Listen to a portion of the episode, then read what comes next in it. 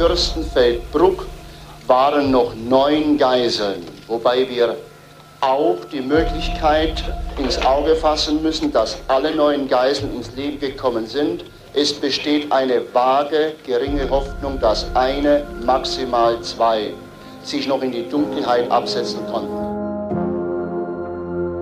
Da habe ich mich entschlossen, als das dann noch so schlecht ausgegangen ist, das darf es nicht mehr geben. Nie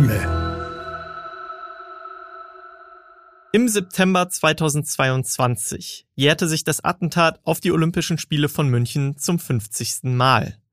Als gebürtiger Bonner sind diese Jahrestage für mich immer auch mit der GSG 9 verbunden gewesen. Die Sondereinheit der Bundespolizei wurde als direkte Folge des Anschlags gegründet und hat ihren Sitz in St. Augustin nur etwa 25 Kilometer von den Orten meiner Kindheit entfernt. Mein Name ist Wim Ort, ich bin Redakteur bei Welt und ich wollte wissen, wie sich die Polizeiarbeit nach den Vorfällen in München entwickelt hat und wie aus dieser Zäsur der Nachkriegsgeschichte die heute weltweit anerkannte Elitetruppe GSG 9 entstehen konnte. Darum habe ich mich mit zwei Männern getroffen, die damals im Olympischen Dorf dabei waren.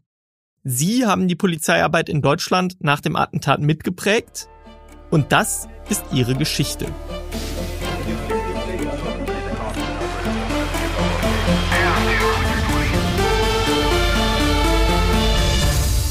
Dicht dran.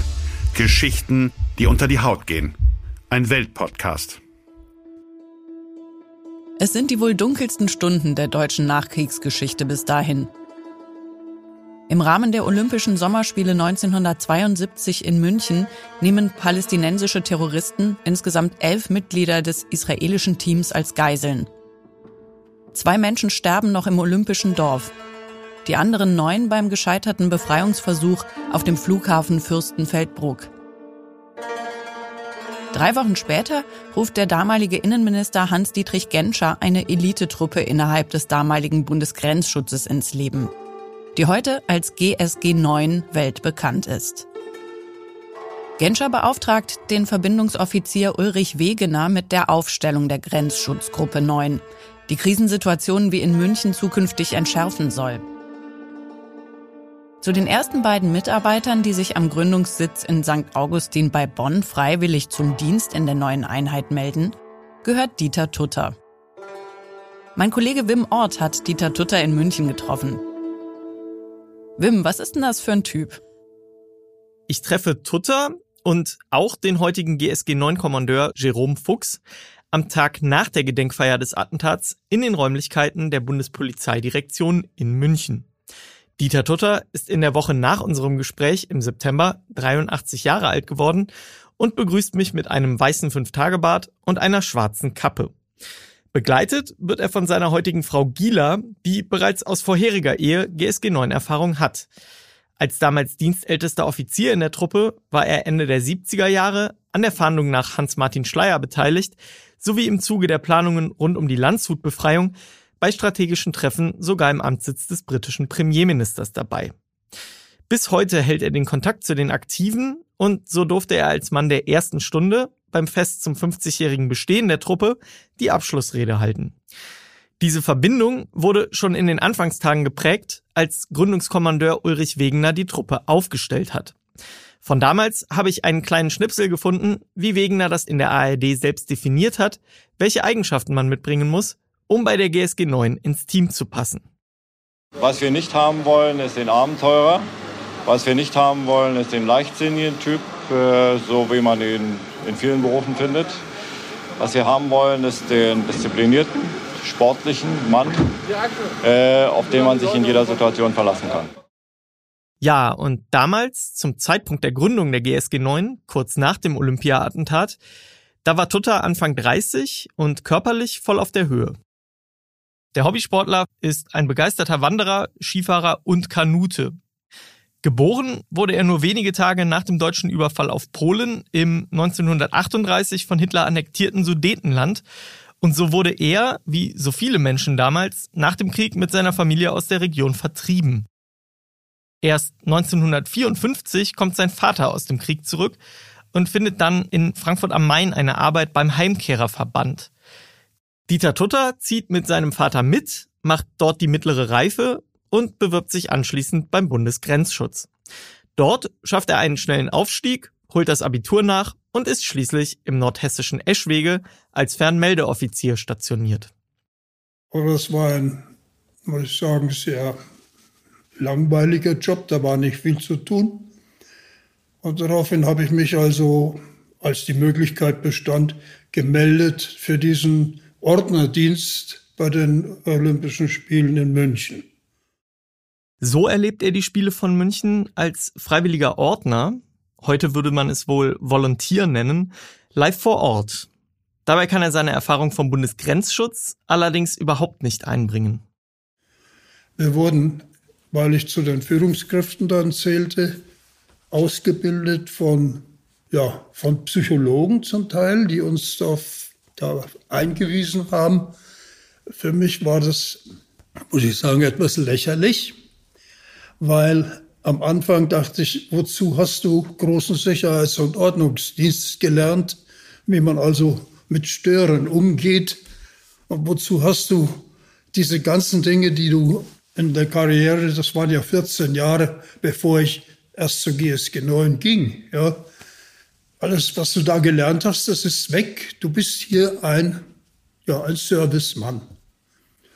Und dann mit dieser Uniform, ohne Waffe, ohne Befugnis, aber mit großer Freude im Herzen. Das war ja schön dort.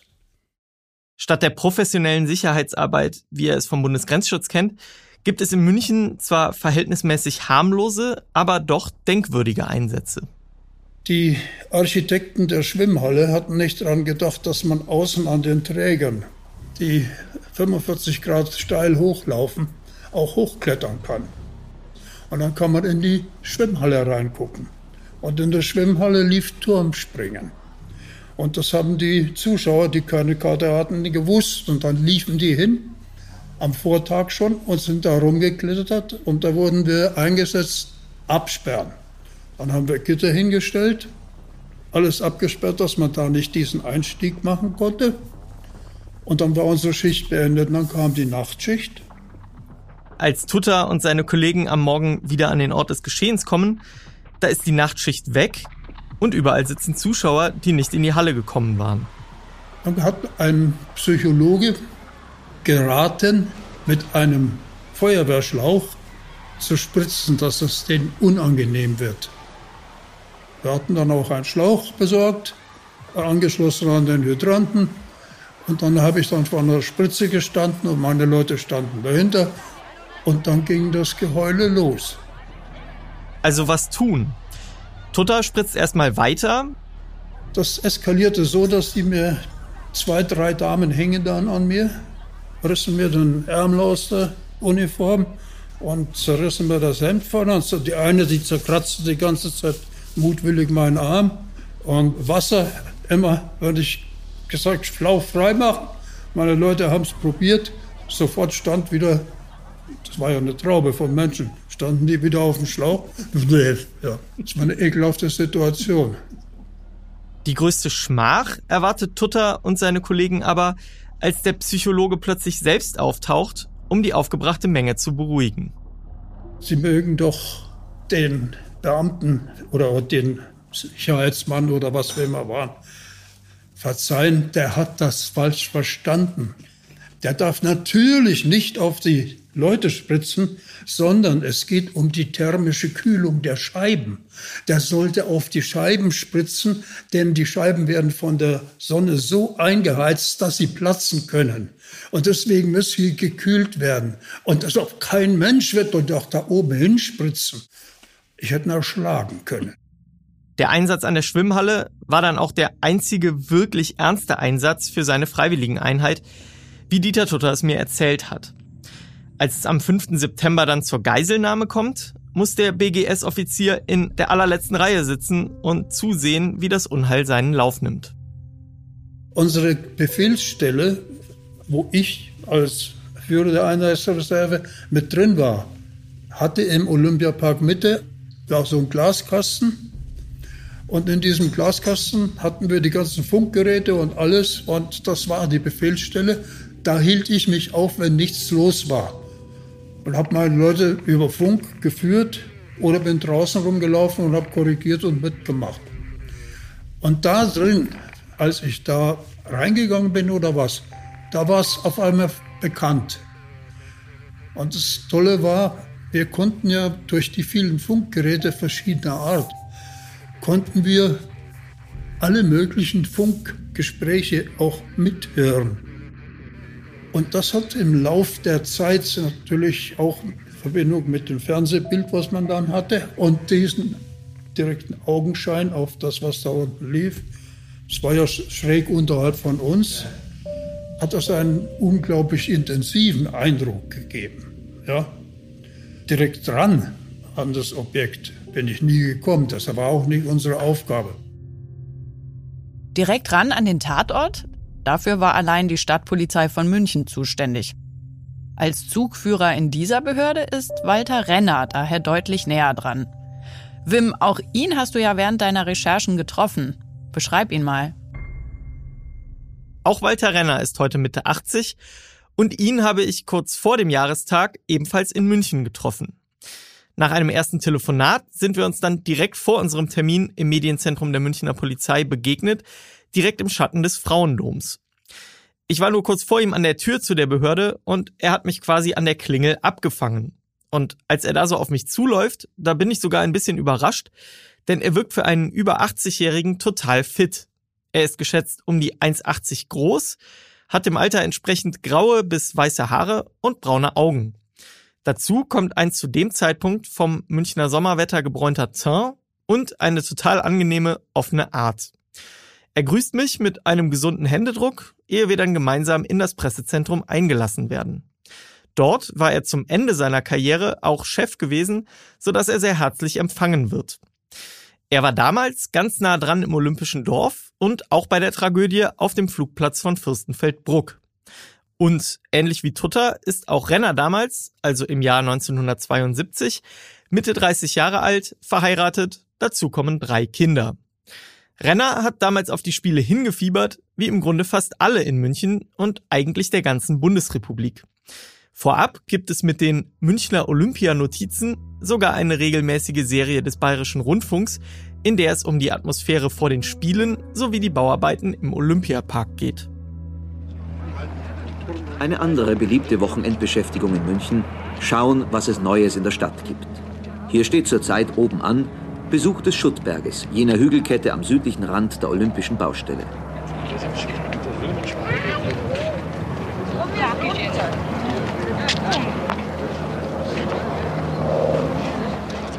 Ein Grund, auf dem Schuttberg spazieren zu gehen. Von hier aus hat man den besten Blick über die Baustelle, auf der die Anlagen für die 20. Olympischen Spiele allmählich Formen annehmen. Das war das Olympiastadion, die Sporthalle, das Olympische Dorf, in dem 12.000 Sportler und Betreuer aus aller Welt im August nächsten Jahres leben werden. In seiner Freizeit spielt Renner im Verein Volleyball und er singt. Er hat mir zwar nichts vorgesungen, aber es muss ziemlich schön gewesen sein, denn er ist Anfang der 70er sogar Chorleiter des städtischen Polizeikorps.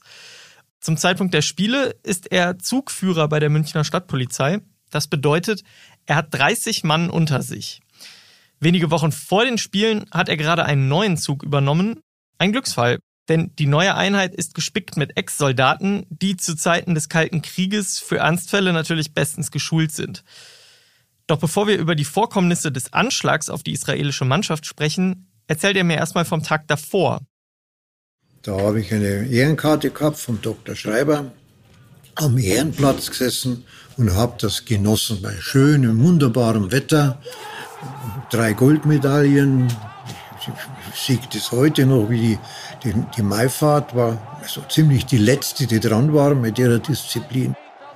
Und wie die da mit ihrem neuen Stil, den sie hat die ja kreiert, glaube ich, den, den Stil, ne? wie die mit ihrem neuen Stil, ich weiß gar nicht, wie der heißt, gibt es einen bestimmten Namen dafür. Ne? Das ist der Fosbury Flop. Ja, und die springt dann über und die Latte bleibt liegen. Das war ein Aufschrei in der Arena, in dem Stadion, das war gigantisch. Alles ist aufgesprungen. War ja so rappeldicke voll da drin und alles ist aufgesprungen. Und diese Euphorie, die, die überträgt sich natürlich. Das ist klar. Am Morgen nach dem Stadionbesuch sitzt Walter Renner zu Hause beim Frühstück. Aus dem Radio erfährt er von der Geiselnahme, die sich seit dem frühen Morgen im Olympischen Dorf ereignet. Und es war auch damals normal, dass man sofort die Dienststelle anruft und sagt, werde ich benötigt, was ist los, was ist passiert und so. Und dann haben die natürlich Feuer auf dem Dach geschrien und dann bin ich sofort zur Dienststelle gefahren. Das hat aber mein ganzer Zug gemacht. Die waren um 10 Uhr waren wir alle einsatzbereit. Ja. Dann haben wir halt eine Uniform angezogen auf die Fahrzeuge und sind losgefahren. Der erste Einsatzort war Olympisches Dorf. Und zwar unten in der Connolly-Straße, also auf der Straßenebene, wo die Autos durchgefahren sind. Im Olympischen Dorf angekommen, löst Renners Zug dann den sogenannten Nachtzug ab. Der Zug hatte nach Bekanntwerden der Geiselnahme rund um das israelische Quartier Aufstellung bezogen, um den Tatort hermetisch abzuriegeln. Das war diese innere Absperrung nennt sich das, also dafür gesorgt, dass Kanole-Straße 31 halt niemand, vor allen Dingen auch keiner Nein kann und auch keiner raus kann von denen.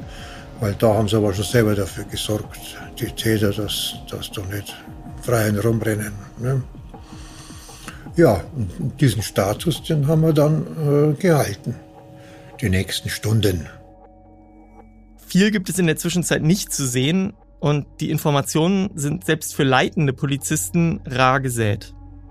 Ja, ja, in, an diesem Nachmittag, da, da ist dann zum Essen was gekommen, da, da hat man dann also Verhandler rein verhandelt, dass auch ein Ärzteteam rein kann, um die zu untersuchen. Da drin, also das, so solche leichte Bewegungen hat es gegeben.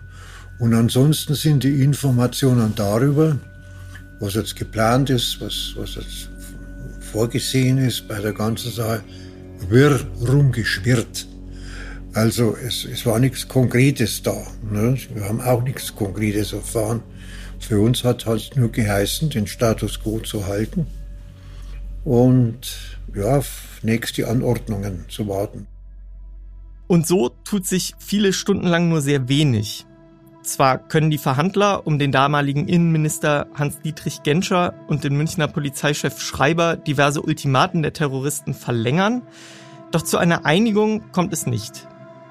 Dabei macht die Bundesregierung einige Angebote, inklusive eines Austausches der Geiseln gegen Genscher selbst. Bewegung kommt dann aber erst in die Sache, als die erste Befreiungsaktion scheitert. Gegen 16 Uhr versammeln sich rund 40 Polizeikräfte vor dem Olympischen Dorf, um das Haus über mehrere Ebenen zu stürmen. Doch die TV-Kameras vor Ort filmen den beginnenden Einsatz und übertragen alles live in die Wohnzimmer der Welt. Und natürlich auch auf die Fernseher in den Apartments in der Connolly-Straße 31. Bei einem letzten Verhandlungsversuch vor dem geplanten Zugriff werden die Deutschen um Minister Genscher von den Terroristen mit Hinweis auf die bevorstehende Stürmung harsch abgewiesen. Man gibt sich also hart und doch hat die Aktion Unruhe ausgelöst. Denn die Palästinenser fordern nun, mitsamt ihren Geiseln ausgeflogen zu werden. Es hat gehalten, bis plötzlich Bewegung kommen ist, deutliche Bewegung. Also jetzt hat es geheißen, der Dr. Schreiber, der Polizeipräsident, macht einen Testgang mit dem Anführer, mit dem Issa von den, von den Tätern. Das hat auch dann nicht lange gedauert. Dann ist die Tür unten in der Connolly-Straße aufgegangen. Dr. Schreiber ist rausgekommen mit, dem, mit diesem Issa. Der war sehr locker, muss man sagen. In der Hand hat eine Handgranate gehabt. Ja. Die hat er immer, immer schön, schön fest gedruckt gehalten. Und äh, ist bei diesem Testgang durchgegangen. Der Testgang sollte dabei zwei Zwecke erfüllen. Einerseits ging es darum, einen möglichen Gang zum Helikopter zu simulieren. Die Polizeispitze verfolgt aber auch den Plan, einen erneuten Zugriff möglich zu machen. Man sieht also, zu diesem Zeitpunkt versuchen die Entscheider der Polizei wirklich alles, um die Terroristen in irgendeine Falle zu locken. Allerdings zeigen die Palästinenser ein großes Talent darin, jede Finte der Beamten sofort zu riechen. Für uns hat es geheißen, vorher schon, so eine halbe Stunde vorher, bevor die losmarschiert sind. Nicht bei diesem Testgang, aber sollte sich aus diesem Testgang ergeben, dass die zu Fuß rausgingen, zum Hubschrauber zur Lergenauer Straße raus, dann sollte das eine, sollte man da eine Möglichkeit suchen, wo man da einen Zugriff machen können. Dazu haben wir uns verbarrikadiert hinter so, ja, das waren, das waren schon so Ballen, die waren ungefähr in der Tischgröße, so, so no, Handtücher, die frisch aus der Wäscherei gekommen sind, so Olympia-Handtücher, blassblaue Farben. Die haben wir da aufgestapelt und dahinter haben wir uns noch versteckt. Mehr oder weniger. Ja. ja. Und das hat aber der Issa sofort mitgekriegt. Dass, also, dass die Handtücher nicht leer da drin liegen in dem Buch, das hat er sofort mitgekriegt. Und ich muss immer nur wieder sagen, dieses Grinsen, das der aufgesetzt hat, dass er weiß, was da läuft, das vergesse ich. Das habe ich zum Beispiel noch im Kopf. Ja, das Grinsen von dem. Und damit scheitert zum zweiten Mal ein möglicher Plan zum Zugriff. Denn im Anschluss an den Probelauf macht Isa, der Anführer der Palästinenser, gegenüber den Verhandlern ganz deutlich klar, dass er und seine Kameraden den Weg zum Helikopter nur in Bussen auf sich nehmen würden. Aus dem Olympischen Dorf sollte man inklusive der Geiseln zum Bundeswehrflughafen von Fürstenfeldbruck geflogen werden und dort würde, so war es ausgehandelt worden, ein Flugzeug auf die Terroristen und ihre Geiseln warten, das sie in die ägyptische Hauptstadt Kairo ausfliegen sollte. Das ZDF berichtet damals live aus dem Olympischen Dorf, wie die Geiseln zum Helikopter geführt werden. Es sind gefesselte Israelis, wie wir jetzt sehen. Gefesselte äh, gehen jetzt langsam auf den Hubschrauber zu, werden hinein äh, gestoßen. Jetzt setzt sich der, das Rotorblatt in Bewegung, wird immer schneller. Als die Geiselnehmer und ihre Opfer also um kurz nach 22 Uhr am Abend schließlich in die beiden Helikopter steigen, ist der Einsatz für Walter Renner vorerst vorbei. Doch im zwischenzeitlichen Feierabend überschlagen sich plötzlich wieder die Ereignisse. Das hat plötzlich die Runde gemacht, da unten in der Kanollestraße, dass im Fürstenfeldbruck alles gut gegangen wäre. Die Täter werden festgenommen und die Geiseln werden gesund und werden befreit. Das hat natürlich viel Euphorie ausgelöst, das ist klar, ja, Schenkelkopfen. Hat aber nur ein paar Minuten gehalten und dann hat es geheißen, Kommando zurück. Das ist völliger Schmarrn. Im Gegenteil, in Fürstenfeldbruck ist eine Riesenschießerei draußen. Und ich kann nicht mehr sehen, ob es zu diesem Zeitpunkt schon geheißen hat. Ein Hubschrauber ist in die Luft geflogen. Es hat ja auch noch eine Zeit lang dauert, bis das da draußen so gegangen ist. Und dann war es aber dieser eine Hubschrauber, der in die Luft geflogen ist. Und dann hat es für uns sofort geheißen, Freiwillige zusammenstellen, die nachfliegen zur Unterstützung der Kräfte in Fürstenfeldbruck, dass die danach fliegen. In Fürstenfeldbruck liefern sich die Terroristen derweil bereits ein Feuergefecht mit der Polizei. In der kritischen Situation schätzt sich Walter Renner glücklich, in seinem Zug die schon angesprochenen Ex-Soldaten zu haben. Das waren lauter sogenannte Zwölfender von der Bundeswehr. Das Zeitsoldaten, die sich für zwölf Jahre verpflichtet haben. Das waren natürlich jetzt auch schon Oberfeldwebel, Hauptfeldwebel, waren das, die aber alle auch, also Fallschirmspringerausbildung, ja, Spezialausbildungen gehabt haben von der Bundeswehr jetzt aus, von der für die Bundes- oder teilweise sogar Lehrer auf dem Gebiet gewesen. Also das waren mit zwölf Jahren Bundeswehr ist man, da hat man dann diese Spezialausbildung. Und das war auch gut so. Zwei Mann waren dabei, die waren beim Bodenpersonal im Fürstenfeldbruck draußen, Gott sei Dank, die haben sich ausgekannt, weil uns die Hubschrauber nicht relativ weit vorne am beleuchteten Feld vor dem Tower abgelassen haben, sondern einen guten halben Kilometer weiter dahinter im, im Finstern, weil die über ihren Funk, über ihren Pilotenfunk gehört haben, dass angeblich die zwei Piloten, die die Geiseln geflogen haben, dass die mindestens verletzt oder vielleicht einer tot sein sollte und so. Und dann haben die einfach die Hubschrauber runter und weg waren's. Wollten sich damit auch nicht auseinandersetzen. Und dann sind wir halt losmarschiert. Auf dem Weg zum Flughafen trifft Renner mit seinen Kollegen auf den Einsatzleiter der Operation, Georg Wolf. Der bringt sie auf den aktuellen Stand.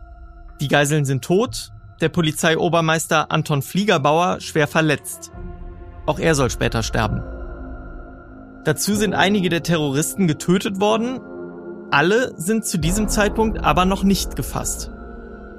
Haben wir ja dann zu dem Zeitpunkt auch noch nicht gewusst, wo die Täter sind. Bewaffnet mit Maschinenpistolen und mit Handgranaten. Und da hat es nicht gemangelt. Also der Boden von dem Hubschrauber, von dem einen noch ganzen Hubschrauber, der war übersät mit Handgranaten. Ne?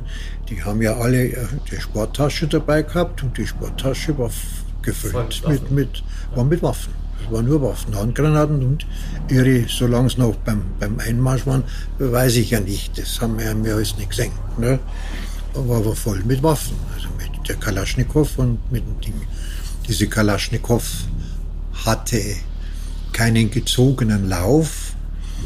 Es war ein glatter Lauf, ganz bewusst, weil dann eine ganz andere Streuwirkung da ist. Ne? Und das war bewusst so eingesehen. Die haben ja auch den Tower dort oben müssen die da durchleuchtet haben, dass es unheimlich gewesen ist. Ne? Also ich habe es im Nachhinein halt gesehen anhand der vielen, vielen Einschüsse, die da da gewesen sind. Den letzten toten Palästinenser bergen Renners Kräfte dann selbst aus dem Helikopter des Bundesgrenzschutzes und beenden damit die Tragödie. Den letzten haben wir ja aus dem Hubschrauber rausgeholt, aus dem ganzen Hubschrauber. Da hat er sich über die Beine der Geiseln gelegt, so mit der Hand über die Handgranaten so. Und da haben wir meine zwölf in der Gurt geholfen. Naja, die haben gewusst, wo man hinlangt. ja, das, das, das war reiner Zufall, dass die da drin waren. Und dann haben wir erst erfahren, dass das dann, den wir festgenommen haben, dass das der letzte war, dass die beiden anderen schon von anderen Kräften festgenommen worden sind. Und dann war der Einsatz in Fürstenfeldbruck draußen auch zu Ende. Während Walter Renner die Katastrophe also hautnah erlebt, sitzt Dieter Tutter während der Ereignisse im Olympischen Dorf am Funk. So hört er alles live mit, aber tun kann er nichts. Diese Machtlosigkeit soll es dann auch sein, die in ihm einen Entschluss reifen lässt. Das darf es nicht mehr geben, nie mehr. Und wenn du zurückkommst, dann musst du irgendwas anderes machen. Von GSG 9 hatte ich keine Ahnung. Wegner den Namen kannte ich nicht. Genscher natürlich, das war sowieso unser Oberherr. Ich bin übrigens dann kurz danach, jetzt 12. September, bin ich 33 Jahre alt geworden. Und dann war aber Schluss mit der himmelblauen Uniform und ich kam zurück zum Gruppenstab und da war ein Schnellbrief von Innenminister am schwarzen Brett dass er gedenkt, eine Spezialeinheit zur Bekämpfung des Terrorismus und der Gewaltkriminalität aufzubauen. Und da habe ich mir gesagt, das ist das, was du meinst, das, da gehst du hin. Bin zu meinem Oberst gegangen, habe mich erstmal zurückgemeldet von dem Einsatz in München, wo ich abgeordnet war, und habe mich dann gemeldet für den Einsatz in dieser neuen Einheit.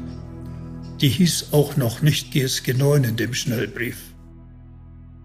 Tutters Chef, ein Oberst des Bundesgrenzschutzes, versucht damals noch, ihn umzustimmen. Der hat gesagt, machen Sie das nicht. Das ist Blödsinn. Der Wegner, ich kenne den, das ist ein Spinner. Das wird nichts. Gehen Sie da nicht hin. Ich sage, doch, Herr Oberst, Oberst ich gehe, da gehe ich. Dann hauen Sie doch ab. Und dann war ich weg. Also geht es auf nach St. Augustin. Genauer gesagt in den kleinen Ortsteil Hangela nur ein paar Kilometer von der damaligen Bundeshauptstadt Bonn entfernt und damit dorthin, wo die GSG 9 noch heute ihren ersten Dienstsitz hat. In Hangela gibt es neben Ulrich Wegener und einem kleinen organisatorischen Aufbaustab lediglich ein paar leere Räume für die neue Einheit und seinen ersten richtigen Kollegen. Den kennt er sogar schon von seinem Offizierslehrgang beim Bundesgrenzschutz. Vor unserem Gespräch hat er mit dem Leiter des Innendienstes noch einmal in Erinnerungen gekramt, wie die beiden den allerersten Tag der GSG 9 damals erlebt haben. Und der sagte mir, das ist so abgelaufen. Also, ich zitiere. Sie kamen, er spricht mich mit Sie noch an, wie es früher üblich war. Sie kamen an, haben sich zackig bei Oberstleutnant Wegner gemeldet und dann habe ich sie eingeteilt mit zum Betten rausholen und transportieren, denn wir mussten ja diesen zur Verfügung gestellten kleinen Block gegenüber, den die Pioniere geräumt haben, einräumen. Erstmal ist die Arbeit also wenig heldenhaft, sondern eher praktisch und pragmatisch geprägt. Es gilt, eine Infrastruktur aufzubauen. Denn die Männer haben Tische, Stühle, Schreibmaschinen, aber sonst gibt es noch nicht viel. Wir hatten hier keine Ausrüstung, keine Waffen, keine Fahrzeuge. Kein wir hatten das, was der Bundesgrenzschutz hatte. Aber was hatten wir? Wir hatten einen Auftrag. Der Auftrag war das, was Genscher in dem Brief geschrieben hat. Und diesen Auftrag galt es zu erfüllen. Und dazu brauchten wir natürlich, das gehört in die deutsche Auftragstaktik mit rein, Material, Grenzen, Ziele, No-Go-Area, was also nicht gemacht werden darf, und eine verständnisvolle Führung, die uns unterstützt und nicht gängelt. Und das war so. Und auch die Ausrüstung für die neuen Aufgaben wird von Hand ausgesucht und immer wieder getestet, um zu sehen, ob es Sinn macht oder ob es doch etwas anderes braucht. Was brauchen wir denn? Einen Dienstanzug mit hohem Hut, eine geschlossene Jacke, Halbschuhe? Nee, Springestiefel, Feldbluse, Tarndruck? Nein, nein, nein, nein, wir sind noch nicht im Gelände. Ja, was brauchen wir denn? Ein Schlips, um Gottes Willen. Im Nahkampf kannst du damit erwürgt werden. Ja, und Waffen?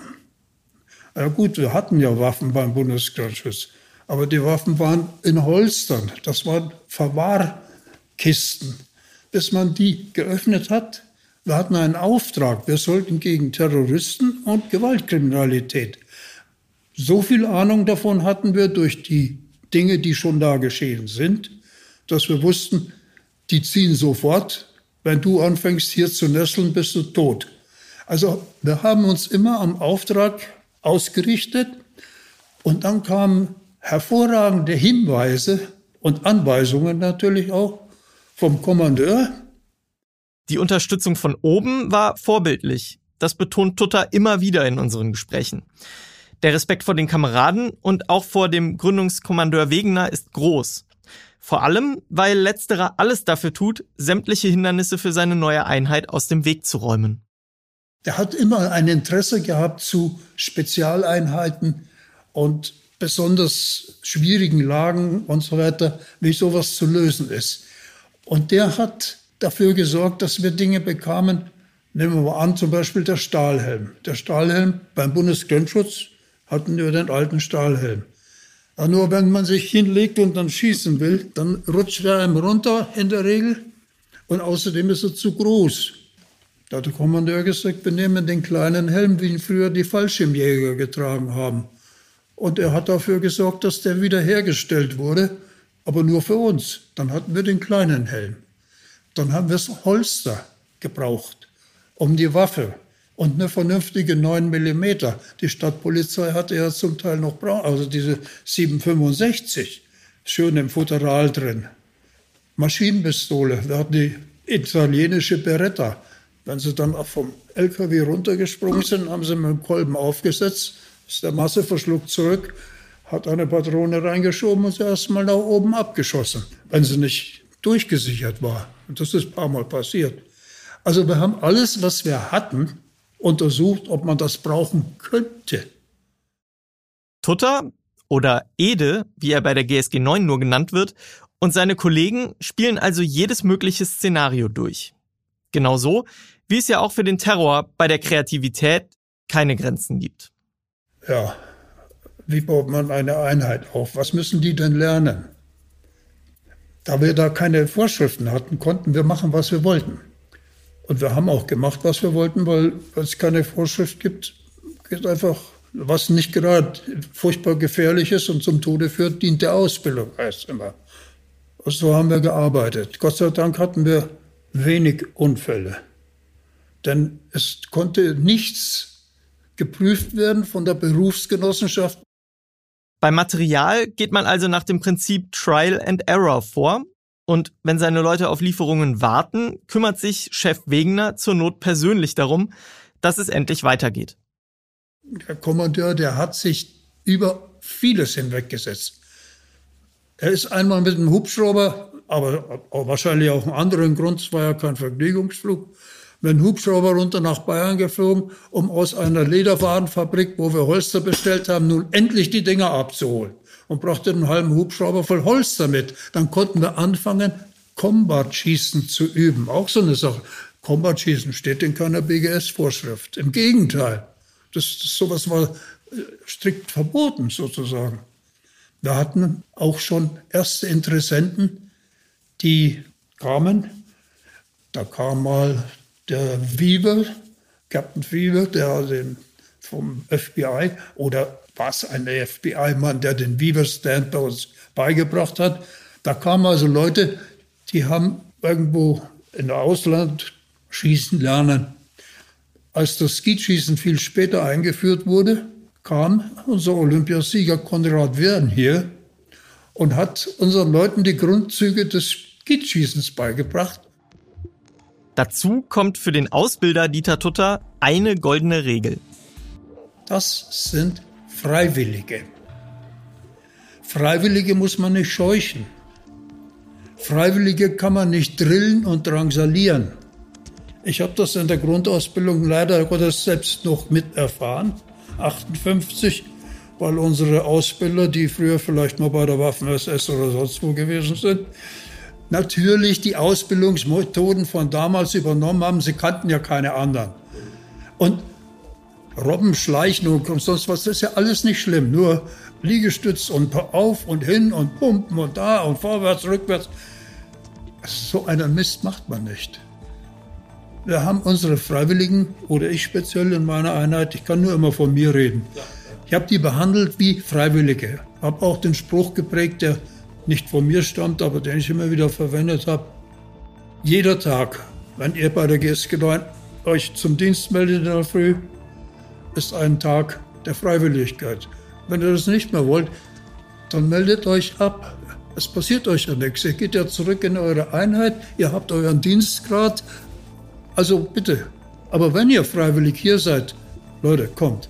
Und wenn man sie begeistert, die Männer in der, in der Einheit, und wenn sie sich wohlfühlen, dann sind die sehr leistungsstark.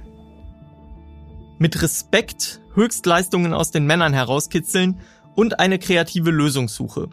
Das sind also die Arbeitsansätze des Ausbilders. Dazu kommen beim Erarbeiten der Grundstrategie klare Anweisungen von Kommandeur Wegener. Denn der ist international vernetzt und holt sich ausgerechnet dort die Expertise, wo die Opfer des Münchner Attentats herkamen. Das Grundkonzept stammt aus Israel und wurde vom Kommandeur zu uns überbracht, sozusagen. Er hat von Israelis in diesem gemeinsamen Training, was sie da unten mal gemacht haben, hat er Erkenntnisse mitgebracht, die sonst in keiner anderen Spezialeinheit so vorhanden waren. Und wir haben aus befreundeten Leuten vom Bonn waren nahe, die Botschaften hatten auch ihre Sicherheitsleute, die haben sich für uns interessiert, wir auch für die. Die durften bei uns in der Schießanlage mal auch mitschießen, so. Und da hat man sich gegenseitig befruchtet. Da lernten wir ein bisschen was. Aber ansonsten, der Grundsatz war, der Kommandeur hat gesagt, das wird so gemacht. Und dann mussten wir die Vorbereitungen dazu machen, natürlich. Und wir selbst haben dann angefangen, beispielsweise neben einem Flugzeugsturm, eben an die Flieger zu gehen, die erstmal erkunden, dann schauen, wie macht man denn so eine Tür auf, wie groß müssen die Leitern sein, worauf musst du achten.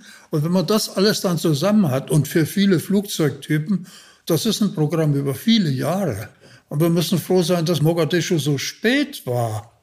Viel früher hätte das auch böse in die Hose gehen können. Vielleicht war also auch ein bisschen Glück dabei, dass die Geiselnahme von Mogadischu erst 1977 stattgefunden hat. So oder so, bis dahin leisten Tutter und seine Kollegen eine wichtige Aufbauarbeit, von der die Truppe heute noch zehrt, wie der heutige GSG 9 Kommandeur Jerome Fuchs bei unserem Treffen betont. Tugenden, die er beschrieben hat, wie kameradschaftlicher Umgang, Teamwork, das sind alles Werte, die bis heute nichts von ihrem Stellenwert verloren haben.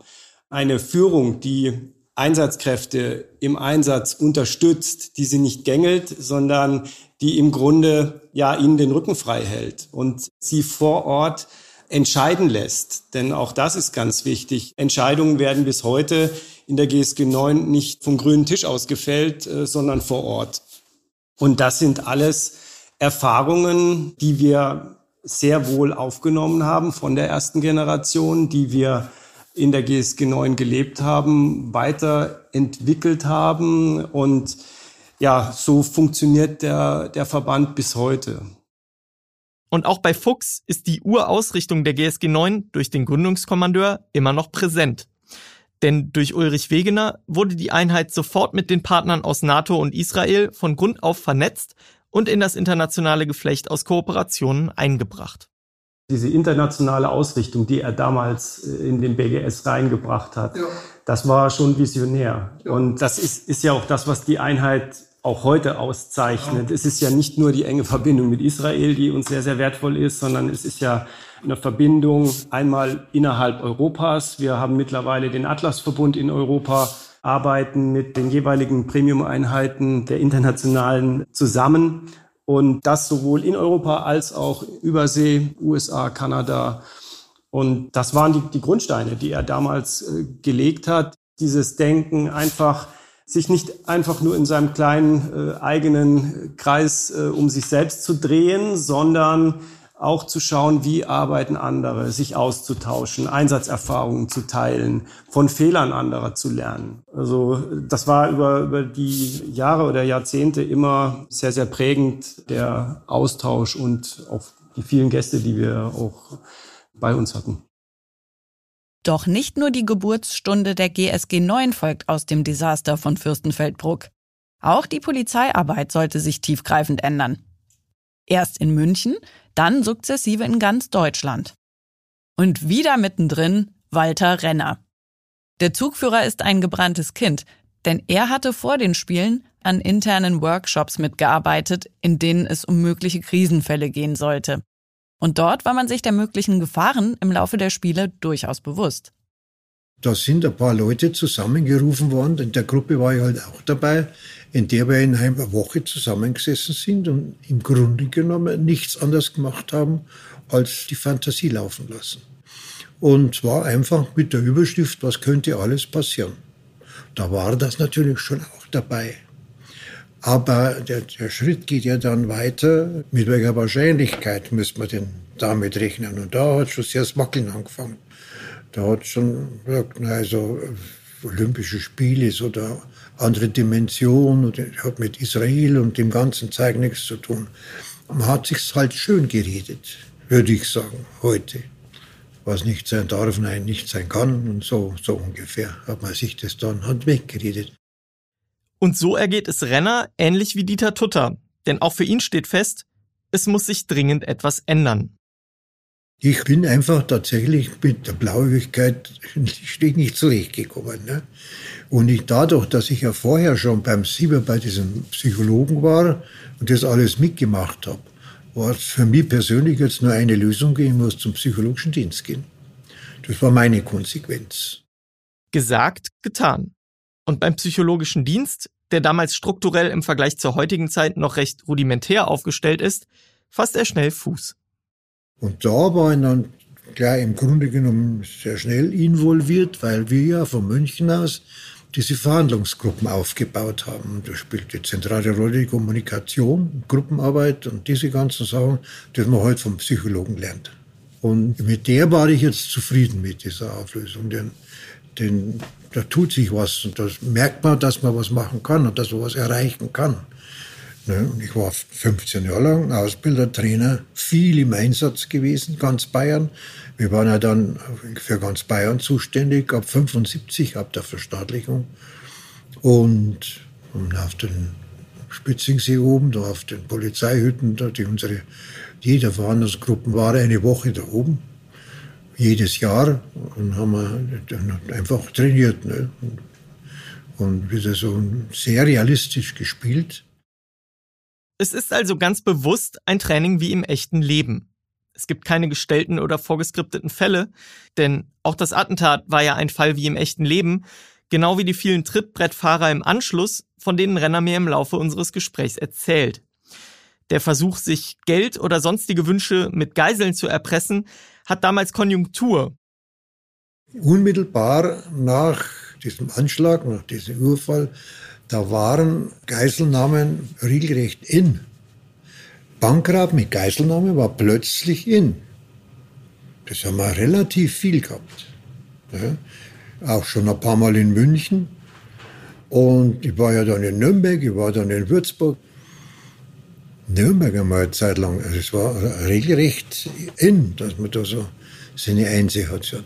Das hat sich aber dann, halt, das hat sich dann im Laufe der Jahre wieder beruhigt. Ne? Mit den Einsatztaktiken des psychologischen Dienstes in München werden in den folgenden Jahren auch viele weitere Polizeien in der Bundesrepublik geschult, damit so etwas wie in München auch sonst im Land nie wieder passiert. 50 Jahre nach den Ereignissen von München und den daraus erwachsenen Konsequenzen sieht es heute anders aus in vielen Bereichen der Sicherheitsbehörden in Deutschland. Mit der GSG 9 gibt es eine international anerkannte Elitetruppe für den Kriseneinsatz. Und nicht zuletzt der Erfolg von Operationen wie der Befreiung der Landshut im Jahr 1977 zeigen auch im operativen Feld den Nutzen und die Kompetenz der damals brandneuen Eliteeinheit des BGS. Aber nicht nur im Einsatz, sondern auch beim Thema psychologische Betreuung von Einsatzkräften der Polizei gibt es heute ganz andere Maßstäbe als vor einem halben Jahrhundert. Posttraumatische Belastungsstörung ist eine anerkannte Erkrankung und psychische Gesundheit wird ganz allgemein ernster genommen denn je.